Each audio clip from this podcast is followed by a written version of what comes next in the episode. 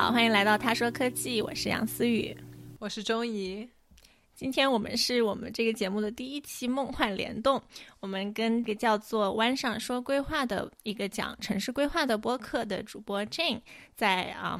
一起录。Jane 是啊中医的大学同学，我们也是朋友，所以的话就这期非常高兴。Jane 要不要介绍一下你自己和你的播客？谢谢思雨。我们湾上说规划是一个由三个坐标中国和美国的规划师闲着没事儿想聊聊我们专业的事情，然后就开了这么一个播客，然后结果发现真的有很多话题可以探讨。我们平时聊的包括规划、中美的对比，然后还有城市各种大大小小的事情，然后尤其是到了科技这方面，因为我们。都是多多少少跟旧金山湾区有一些关系，然后旧金山湾区的规划问题其实是随着硅谷的崛起，呃，变得越来越严重。这一点我们等会儿应该也会谈到。所以就是说，我们的工作和硅谷的崛起它有着密不可分的关系。然后，硅谷真的是非常迅速的在几十年的时间内改变了旧金山湾区。如果大家了解旧金山湾区的话，会知道可能旧金山是一个非常主导的城市，然后它边上有一个叫奥克兰的城市。奥克兰现在在人们的心里就是脏脏乱差，但是在硅谷还没有崛起的时候，当时人们的设想是旧金山跟奥克兰会是两个呃 twin city 双子城这样的关系。但是就是随着硅谷的崛起，然后它带来了很多不可避免的改变，然后同时也有我们。上一代交通规划师造的恶，然后导致今天就是我们埋的坑。对我们埋的坑啊，很多问题就是我们现在要自己去弥补。所以很高兴能来到他说科技，我觉得今天会有非常非常有意思的话题。欢迎小韵。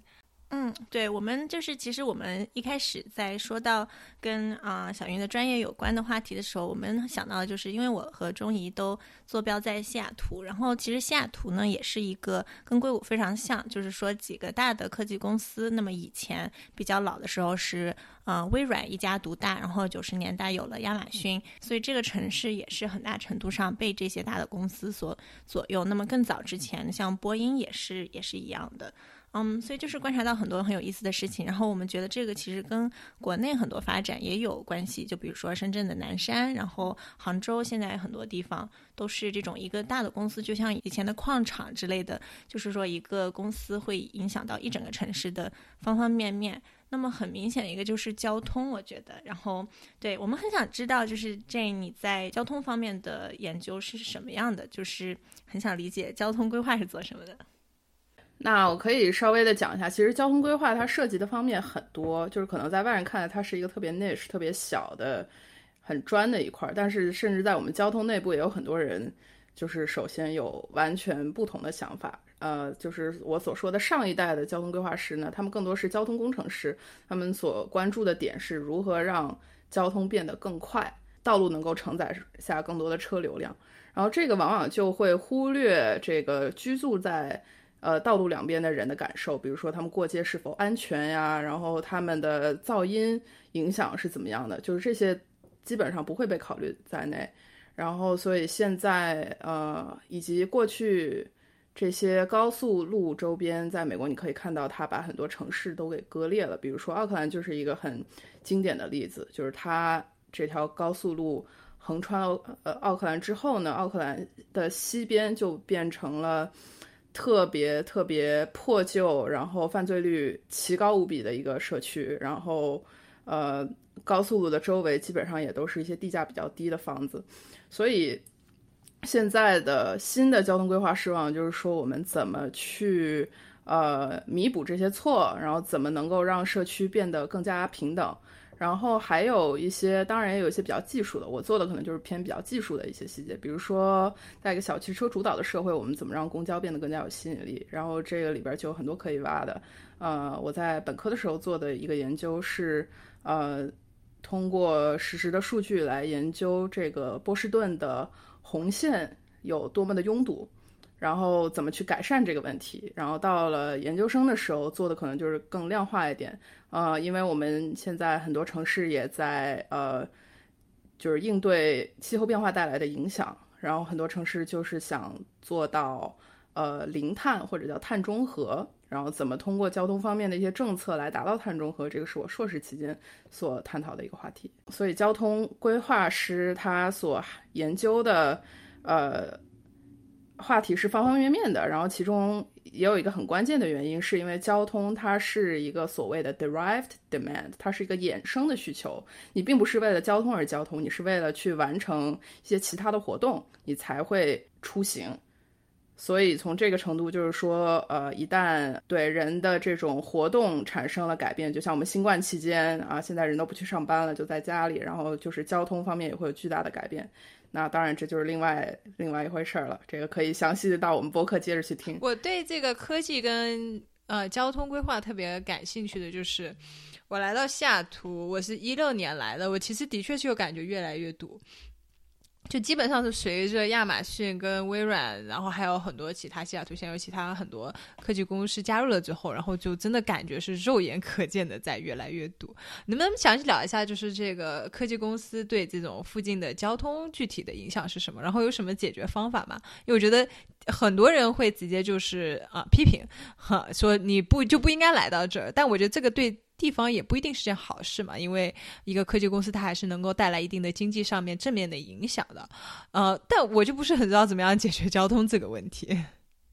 对，其实我来过西雅图的感想就是觉得它正在快速的变成下一个旧金山湾区，呃，这个体现在交通肯定是一方面，然后还有它的住房的紧缺，还有生活成本、住房成本，呃，整体这个大幅的提升，呃。为什么科技公司会造成拥堵呢？我觉得西雅图很有意思的一点是，它的科技公司往往不只是那么一两个楼，它是呃各种，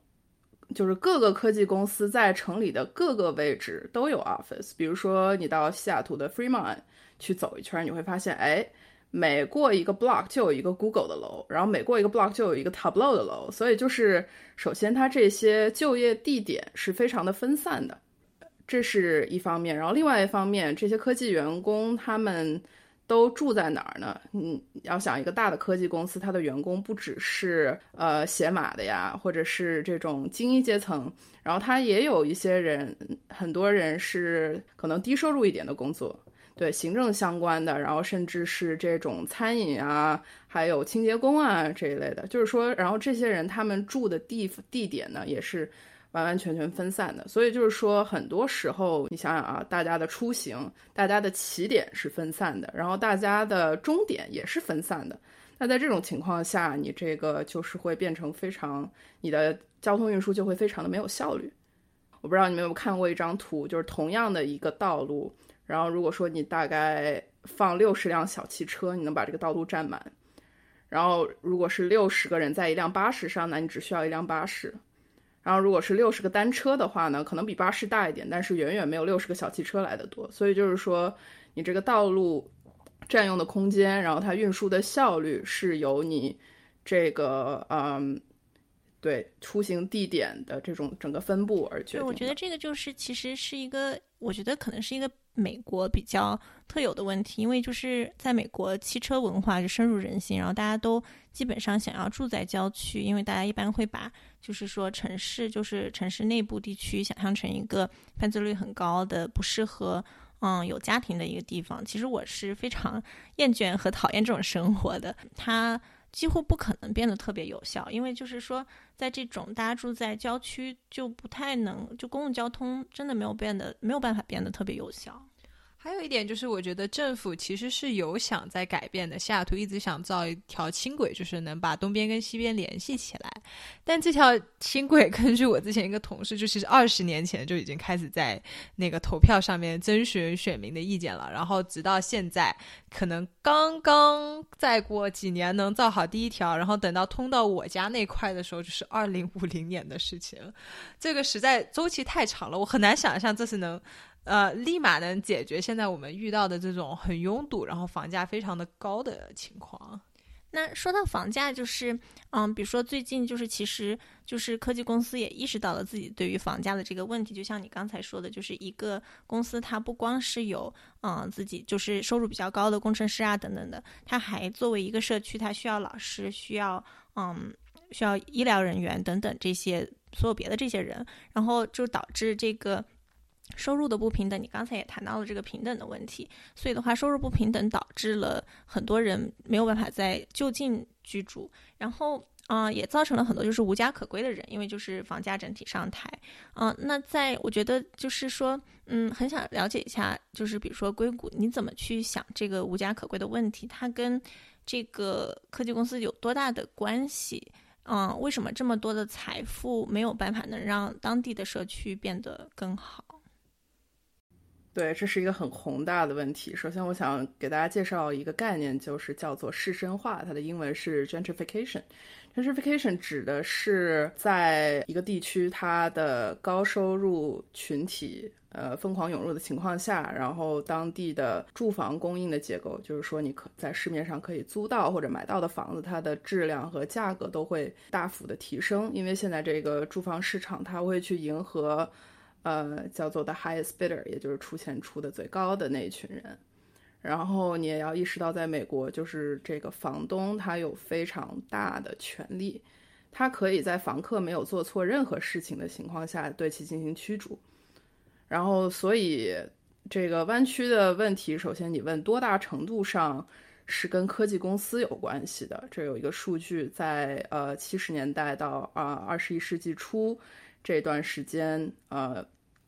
奥克兰又是我们旧金山旁边的这个姐妹城市啊，它它的所谓的 no fault eviction，也就是访客没有做错任何事情仍然被驱逐的情况是翻了倍，然后它无家可归的人数量也同样是翻了倍，然后所以这个可以就是佐证，可能间接性的说明有这样的一个。有这样的这个有多大的原因？是因为政府其实，在加州很多人都会说有个 zoning 的问题，就是它规划它并不是很让你造房子，然后导致房价自然因为人口的涌入，或者就本身是因为大家想租更好的房子会涨。这个跟政府有多大的关系呢？嗯，对，我给听众解释一下，就是 zoning 就是所谓的划区，就是说在一个片区里边，嗯，那个房子的密度能住多少人，能盖多高的房子都是。有规定的，所以这个其实很大程度上，我觉得就是体现了人性比较讨厌的一面，就是说已经住在这里的居民，他并不想让自己的这个住房啊体验变差，他不想要更多的人啊住到自己的社区里边，或者是盖比自己楼更高的房子，所以这个其实对在我看来是一个很大的问题。我不知道，就是我原来去三藩的时候，我总是会感觉他们不让盖高楼是因为他们怕地震，但我不知道是有多大程度上是这个，还有就是很自私，不想让。自己的社区变得更高密度。嗯，对，我觉得思雨这里提到一个很重要的概念，就是区划它不只是一个政府主导的过程，它是当地的土地拥有者，他们自己不愿意去改变这个区划，他们希望自己的那个社区能够保持原样，所以这个一直是很困难的一个问题。然后，事实上，在美国绝大多数的城市，你要去对区划进行改变，真的是很难，因为你大多数情况。是没有办法获得足够的这种民意支持的，嗯，然后区划它不仅是规定了这个密度，然后它同时也规定了你这块地上能够盖什么。我们新一代的规划人士最讨厌的一种区划呢，叫做 single family zoning，这个就是最低密度而且单一用途，你只能用来盖住房。的一个区划，那在这个区划上，首先你就不能盖餐馆呀，然后不能盖药店呀，然后你想想，在国内的话，很多时候就是我们这个高栋的公寓楼，然后哎，楼下就是一个呃药房或者是超市，特别方便。对，然后这种在美国，如果你是 single family zoning，那这种事情基本不可能发生。然后就是说会造成大片大片的居住住宅用地，然后说他们这些人为了。去个药店，为了去个超市，就不得不开车，所以就必须开车。对我觉得这个就是鸡和蛋的问题，就是因为就是因为有这样的问题，就影响就是有一系列的问题，他们现在就变得特别的依赖车，然后造成了更多交通的问题。我觉得这个如果因为美国这个地方其实它是很大的，然后它的人口其实是比较少的，就针对于它这么大的一块地，如果大家是就是。在这片土地上任何地方都可以住，然后任何地方都可以的话，我觉得这个密度其实可能也许是可以的，因为人口并不是特别高。但现在我觉得很大的问题就是因为有公司的流向，然后导致大家都会想涌进某几个城市，然后这些城市的人又很想要住这种所谓的 single family house，在很多人看来这就是美国梦的一部分吧，就是有一个大房子，然后前面有个大车，对，这就是大家想象中的一个美国梦。然后所以就会导致说像你说的这个很低效的事情。但是又很难去改变，因为它还是一个比较遵从选民的啊一个制度。对，是这样的。但是其实我们也看到，就是所谓的 mixed use，就是说你在两层的小楼上面，然后下边呃，sorry，两层两层的小楼下面有个餐厅或者有些药店，然后这种其实它从呃住房供应的角度上，基本上是可能能把这个密度提升四到十倍。然后，但是它其实也不是太高，它就是远远看来好像哎，也也跟那个普通的呃这种美国梦房子没有特别大的区别，对。但是如果说你能把房子建的稍微高密度那么一点点，然后其实就是从你的居住体验，我个人是觉得没有差太多，对。但是现在就是说已经先有了 single family zoning，然后呢，就是说在源源不断有外来这种。就是住房需求的情况下，single family zoning，他们就能够保持这个一人一个大房子一亩三分地这样一个居住的形态，然后剩下的人呢，就不得不在没有这种区划的地方越建越高，越建越高，所以就会逐渐形成一个很大的差异，然后导致。然后这种差异也会导致，就是 single family zoning 它的房价是很高，水涨船高，因为他们这个住房比较稀缺，然后人均的居住用地又比较大，他们就越来越不愿意去改变自己的区划，因为他们自身的利益都是挂在他们这个住房的价值上的。对，所以这是一个非常难改变的问题。这感觉跟学区房有相似的地方。那就比如说有了这个问题之后，其实近几年这种大公司，不管是为了呃 PR 也好，还是就是真正想要做一个更负责任的，就是这个社区的一份子吧，它就是比如说像微软就嗯决定拿出大概五个亿的五个亿美金的钱来改善西雅图周边这个房屋平等问题，然后之后像脸谱嗯。谷歌，然后啊，苹果也相继就是说有这种拿出一些钱来，比如说能够做贷款啊等等，给想盖给那个盖房子的开发商。但是好像这个也不是说它就是没有争议的，好像这其实争议也很大。我不知道可不可以给我们分享一下，像这种当科技公司想要做一些什么的时候，它又有什么问题？对，这个就是首先有一个问题，你这个科技公司为什么不能按照美国法律规定去，呃？交税，去好好的交你的税呢？呃，我们首先有一个数据，就是 SP 五百强的公司，科技公司里面，呃，他们平均交的税率，就是企业所得税税率大概是百分之十四左右。但是呢，美国的联邦政府对于这种呃企业的所得税，它它是一个百分之二十一的税率。也就是说，这些最大的公司，他们相对交的税比例是最低的。然后这个就让我们想到，这是对这这这是为什么？然后这是一个美国结构性问题，税法里有很多的漏洞可以钻。然后这个所谓的合理避税，就会导致这些大公司，首先他们本来就是没有没有按照他们的可纳税收入去交他们税，没有担负起这个社会责任。然后这个，然后在这个前提下，你每出一笔钱。然后民众就会觉得你这是面子工程，所以就会就会非常的反感。但我想补充一点，然后现在的历史和一百年前的美国其实是非常相似的。当时在美国城市刚刚兴起的时候，也是有各种脏脏乱差的情况。然后最早的规划其实也是由富人主导的。你可以看一下芝加哥的历史，芝加哥是在开了世博会以后，然后这个时候。呃，大家就觉得这个情况真的是不能忍了，所以当地的几个富人为了发善心改自呃，就是改变自己的，为自己的城市做出贡献，所以他们也是拿出了相当一部分的收入来改造这个城市。所以说，有的时候会觉得这个历史在重演。然后，这个更深层次的也是提到，就是就是提到美国人对于说。什么是政府应当的、应该担起的责任，对吧？这是一个很根本的讨论。可能这些呃，tech 公司的老总就觉得，你政府其实就不应该做太多这些好的事情，都应该交给我们企业家来做。我们通过这种方式来，呃，担负起我们的社会责任。但是我觉得这个交税当然是我觉得很需要解决的一件事情。但是像是 zoning，就是这种人，就是已经住进去的人不想改变，我觉得这个也是不是通过交税就能解决的吧？让我想到就是说香港有个很类似的，就是香港房价其实非常高，但它可开发的地其实也没有那么多。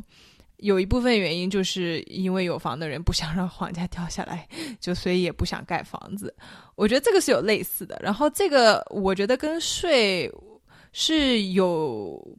一定关系，但是我觉得就算你交了税，也很难去改变已经住在那里面的人的呃一些想法。对，税只是一方面，就是税呃，但税也非常的重要，因为嗯。就拿旧金山湾区来说，现在我们的住房大概是有以十万为单位的这样一个 gap，也就是说，我们湾区是缺是大量缺乏住房的。然后这些住房为什么没有钱来盖呢？因为有很多时候是政府没有钱。然后这些缺的住房吧，其实完全不是所谓的高端住房，高端住房永远都有人在盖。其实最缺的是那些可负担住房，或者说是被呃一些。呃，比较高学历的，可能像我自己这样的人挤出去的，呃，这些人他们的住房，所以永远最有需要的地方呢，一般都是最需要这种政府收了税，然后来统筹、来 subsidize，可能经济上没有什么回报的这种住房和交通项目。对，嗯，然后其实这个就是科技公司拿出呃拿出一笔自己的钱的这个行为，还有一种就是比较伪善的方面。嗯，我看到很多人指出，就是说，比如说他这个钱，他不是说是没有回报的，它只是一个贷款而已，而且它虽然可能是低利息或者是无利息，但是最终政府还是要把它还上的。所以其实，嗯，就是感觉是一个是一个 PR 的一个效应比比较大，或者就是说买地然后在上面盖房，但是地当然在。啊，这些科技公司旁边其实是非常稀有的，所以我觉得对这个公司来说持有也不亏，甚至可能长远来看其实都赚钱的。对，就是一种变相的投资，是吗？对。那我就想，就是我们刚才也提到了新冠，那疫情之后，其实很多公司就发现，嗯，没大家没有在一个地方上班，公司也没有垮台，所以的话，很多公司现在就变成了可以让更多的人远程上班，然后。对，我不知道这个东西在啊规划方面有没有什么就是应对这个的想法，或者是我们现在有观察到这这会是一个长久的变化吗？有几个巨大的改变，一呢是在呃大家刚刚停止呃出行的那一段时间里，嗯呃公交机构基本上都要垮了，尤其是旧金山湾区的 BART 这个 Bay Area Rapid Transit，它的客流量降落到往年的百分之八。然后它偏偏又是一个特别依靠车这个车票的，呃收入来运营的一个系统，所以当当它一旦降到百分之八的时候，它的收入也掉到了平时的百分之八。然后甚至也有很多人就是，呃，然后这个就会导致 BAR 进行了可能一系列的裁员。它平时站台可能每个入口有一个工作人员，现在可能一个一个站就一个工作人员。然后在这种情况下，很多人就开始逃票，所以说 BART 的客流量真的是在大幅削减。然后这个这个是首先是第一个问题，然后第二个呢，就是很多的城市就开始将他们的街道转为所谓的慢行街道，就是有的是把一个车道给封起来，有的是把整条街都给封起来作为步行街给大家使用。然后正好新冠的时候也有很多这个户外餐饮的需求。所以这个就相当于应运而生吧。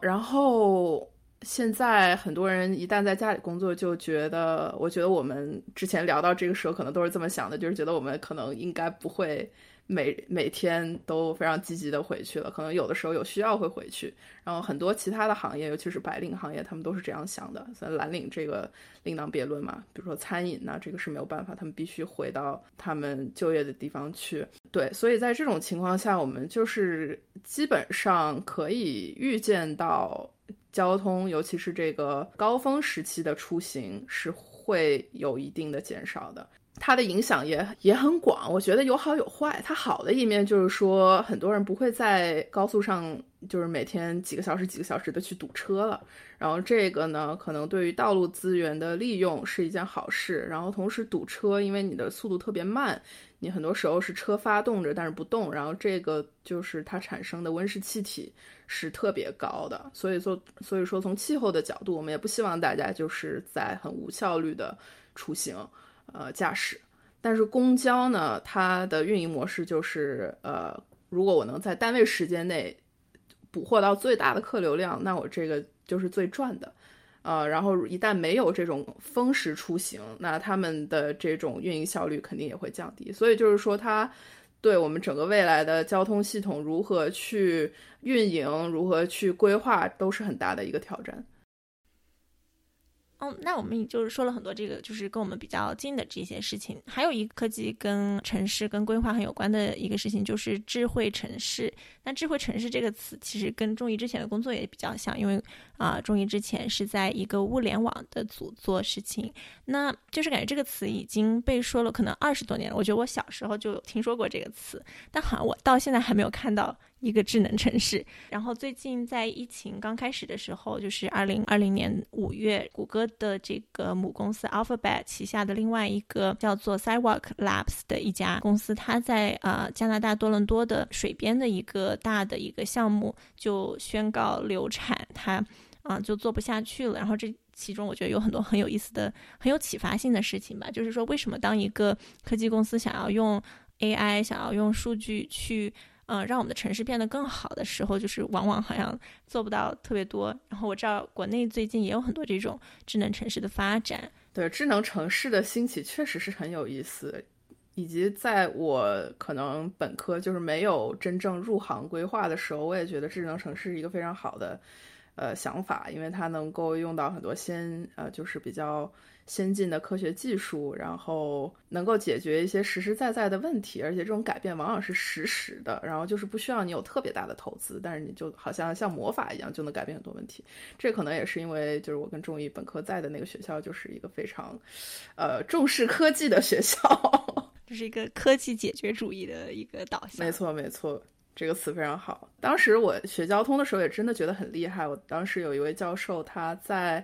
好像是瑞士的洛桑做了一个项目，它通过一个红绿灯时长的优化，然后将当地的道路交通效率提高了百分之四十二。然后当时我就觉得哇，天哪，真的什么很厉害？对对，特别特别特别厉害。就是因为对，就是你也能生活的时候，你也会看到，你也看到红绿灯，你很多时候就想啊，为什么这个灯这么长，或者这为什么这个灯这么短？然后智慧城市其实在美国很多地方你。打就是得到了实践，比如在西雅图的时候，很明显，你如果一个方向这个车道没有任何的车，那基本上很快就会变成红灯，它就会检测到啊，没有没有车要来这个方向了，然后我赶紧给把这个呃时间给给其他方向的车流，所以就是这种非常小的、非常细微的就已经在我们生活中发生。然后呃，Sidewalk Labs 他们所提出的一个项目，基本上我不是太清楚它的。技术细节，但是基本上是在方方面面都会收集民众的数据，然后这个数据呢，很大程度上，因为他们，我觉得他，我记得他们打的一个旗号是效率，还有一个效，还有一个旗号是可持续嘛。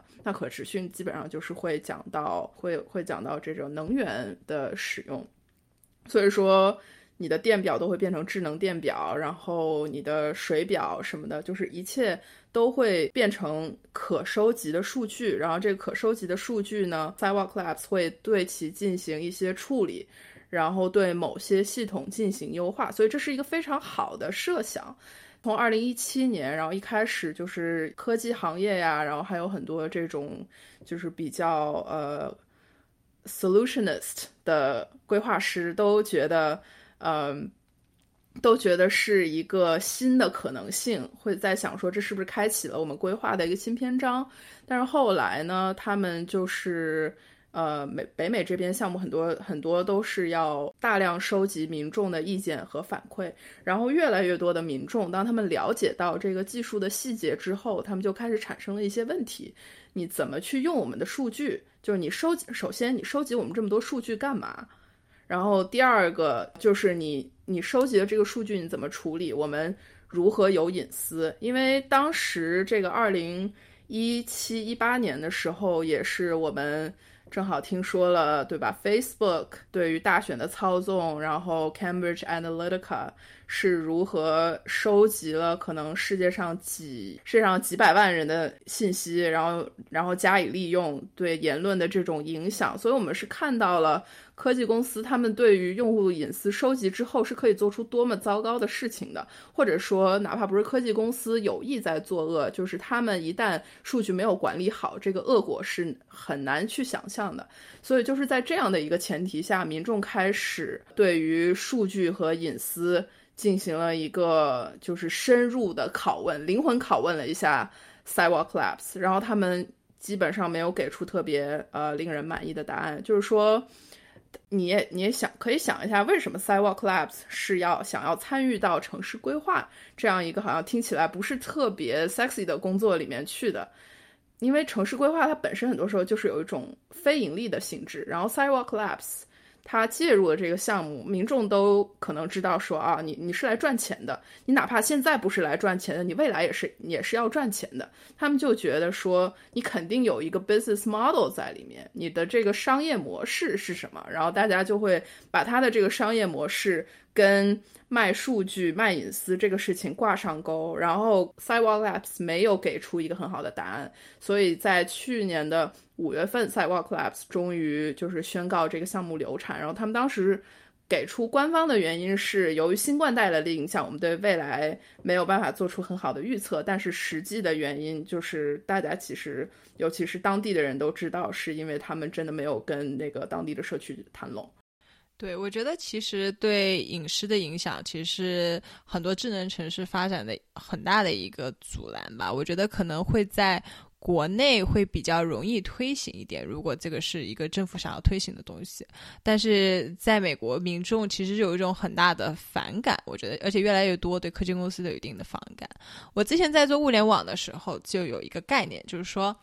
不用什么东西都拿到云端上去分析，而是大部分的分析是在本地化。然后这个其实是也是一种科技解决隐私问题的一种办法吧。就是说，例如说我不把这个数据放上云端，那我就不会有。那我有的可能是处理过的数据，就是我不知道谁走过了，但我可能知道这有人走过，就可能会有这一类的处理。但这个其实也需要你很相信这个科技公司。对，这个就让我想到了上周苹果的一个新的一个嗯消息，就是说他们苹果想做一件事情，就是说因为现在这个嗯未成年人的色情片、色情照片和影像是一个特别大的一个犯罪问题，然后他们就想要通，就想要在让用户不能用他们的这个啊手机来做这样的事情，然后因为这个隐私的问题，他们就。嗯，发明了一套新的系统，就是说在本地给所有的照片进行一个哈希的处理，然后用这个哈希，嗯，这个是这个串来，嗯，知道这个人的手机上有没有啊这样的 CSM 的这些东西，然后这个是完全本地化的，但是这个还是引起了就是轩然大波，就是因为很多人觉得这还是属于一种监视，就是它还是。就是我觉得是有一个很深的张力，就是说执法和隐私。比如说，当你的小孩失踪了的时候，你肯定希望这个世界上的人没有一个人有隐私，然后你能很快的找到这个犯罪分子。但是在任何别的场景当中，你是需要想要隐私的。就隐私也是一个我们节目《他说科技》啊之后想要之后想要深入讨论的一个问题。因为我觉得很多时候，在我看来，就是这个 Sidewalks Lab 这个问题。它的这个失败对我来说其实打击很深，因为我觉得城市它真的就是一个一百年前的科技还在运转的一个例子。然后它其实真的就像你刚才说的一个红绿灯，或者是我们的水电，所有的这些东西都感觉不够智能。然后的确是像你说的，就是有很多那种嗯立马见效的一些解决方案。所以我就其实非常的。有一点悲伤，就是我觉得我们没有能够很好的去处理这个隐私，然后没有办法能把就是公民的这个意愿和科技很好的结合在一起。对，我不知道这个这个事情给我们的启示应该是什么？我们怎么从就是作为对科技还是有一定乐观程度的人来说，怎么样去推进这个事情？对，对我觉得能，我觉得能给的一个建议就是从小做起，逐渐去改变。民众对于科技公司的这种感官，不要一上来就是一个特别 overarching，什么方面都要管，然后这样民众就会觉得有一点敏感。但是确实，我们也是看到你刚才说的苹果那个例子，确实争议非常大。今年还发生另外一个争议非常大的事情，就是新加坡有一个新冠的这种接触追踪的应用，然后新加坡的警方可以使用这个数据来进行执法。然后这个事情也是引起了一个轩然大波，大家就是觉得你这个你这个数据就是在收集的时候，我们怎么确保它未来不会用来对付我们自己，或者说就是用用于我们当时没有去同意的一个用途？对这个这个其实非常解难解决一个问题。然后另外就是关于这种科技公司对于数据的处理方式，我觉得科技公司肯定是。走的比较前沿嘛，因为他们也要回应，比如说是呃欧盟的这个 GDPR，欧盟的数据隐私，还有加州最近好像是一八年还是一九年也对数据隐私立了法，对他们首先需要去回应这些法规，然后但是在科技公司以外，像我们公司，我们是一个交通咨询公司，呃，我们很多时候也是在就是使用大数据帮我们的客户解决一些问题，然后这个大数据呢就是来自于手机。我们可以知道这个用户在每天的几点钟在什么地方停留了多长时间，然后这种比较敏感的数据我们都有，但是我们没有那种，比如说像哈希这个词，我可能还知道一点。如果到我们公司其他那边人一说，他们会觉得啊，哈希是什么？尤其是对可能比我在年长个二十岁的人，然后做规划出你问你跟他们说哈希，然后他们就就会不知所云。所以就是有很很大的一个技术上的鸿沟，像我们一些中小公司怎么去。保证我们对于数据的处理也是干净的，也是比较保证彻底的移除这种能够用来辨认个人的信息 PII。呃，就比如就比如说，我们即使把所有人的名字都去掉了，但是呢，我们只要看一个人他每天从早到晚在哪儿，尤其是新冠之前他还去上班的时候，我们看个一周，我们就知道啊，你大概是谁，我心里有数了。对，所以这种。到了这种非常小尺度的辨认的情况下，我们还是 case by case，基基本上是以肉眼在辨认说啊，当我们某一个地区这个 pattern 满足这个 pattern 人数是个位数的时候，我们就不显示了。但这个还是一个非常随意的，就是说整个业界其实对于数据的保护还有这种处理，就好像还没有一个特别特别公认的一个标准。所以我觉得这个也是未来需要去改进的一点。对，然后我觉得其实我们对我们大众也缺乏这种对隐私的一个具体的概念，因为其实隐私在从数学上面是有一个非常准确的定义的。然后比如说，我们也有我们也发明出来了像差分隐私这种手段，能够去在一定程度上保护大家的隐私。但是我觉得很多人没有办法。去意识到，就是说你在保护隐私的同时，你就会失去一些这个数据的有用的程度，它的 utility。所以，对我不知道是是是一个互相教育的程度，就是说，对我觉得这个信任还蛮难的。但其实也有一定的迫切性，因为如果现在能实施很多，例如说利用。科技啊，AI，然后去做的一些，就是我其实觉得还是有一定的迫切性的。就是虽然是一个互相学习的过程，但是其实如果我们能立马做这件事情，我觉得对对地球是好的嘛，因为它总是能够减碳之类的。但是因为我们还在互相学习，然后这个学习的过程又是。呃，除非有个很大的外界影响吧，不然它总是一个很缓慢的过程。对，所以我就觉得这个张力其实就很难解决。就一方面，我们又想要做好事，就又想要大家都不堵在路上，然后所以减少碳排放，或者我们想要更多人住上啊房子，然后让城市规划的更加合理。但一方面又因为很多隐私的关系，这个我觉得总是会有点停滞不前。我觉得你可能问一下我们在科技行业的，我们就说哦，那那就先上